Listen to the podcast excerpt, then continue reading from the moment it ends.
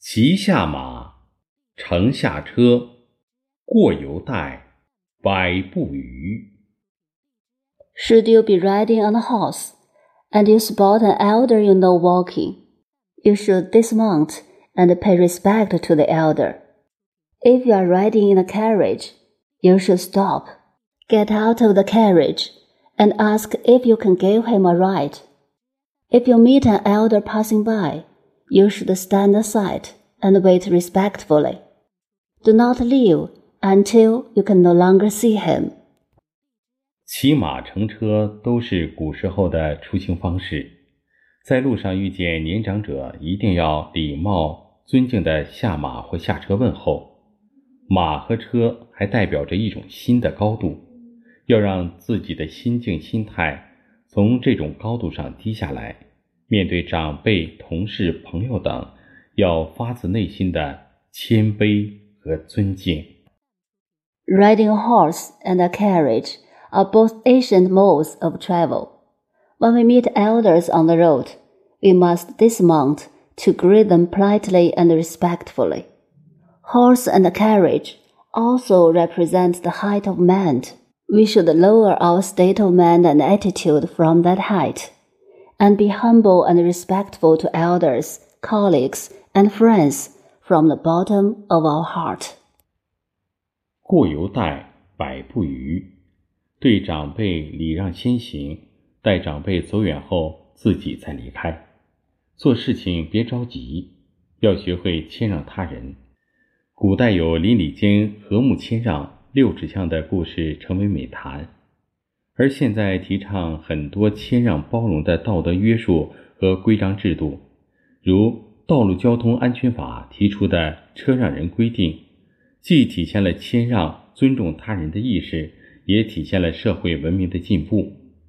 有的人会因为被他人抢了车位，与他人发生口角，或由于公交司机拉过站。乘客与司机发生争执，导致小事情引发大悲剧，这都起因于对他人的愤怒、埋怨和不包容产生的恶果。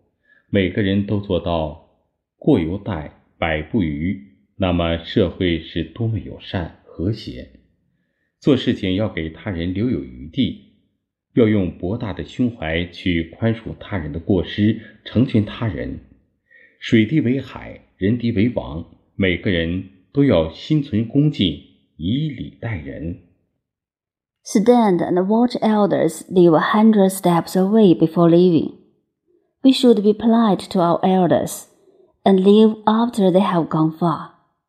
Don't hurry in handling affairs, but give precedence to others. The story of Six Shilen about harmony among neighbors in ancient times became a story passed on with approval. Now, many moral constraints, rules, and regulations on modesty and inclusiveness are advocated.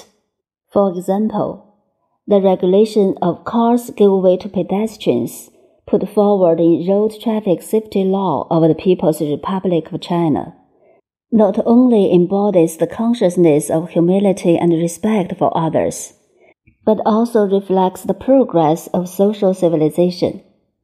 Some people quarrel because their parking space is occupied by others, or missing the stop due to the bus driver, which leads to great tragedies.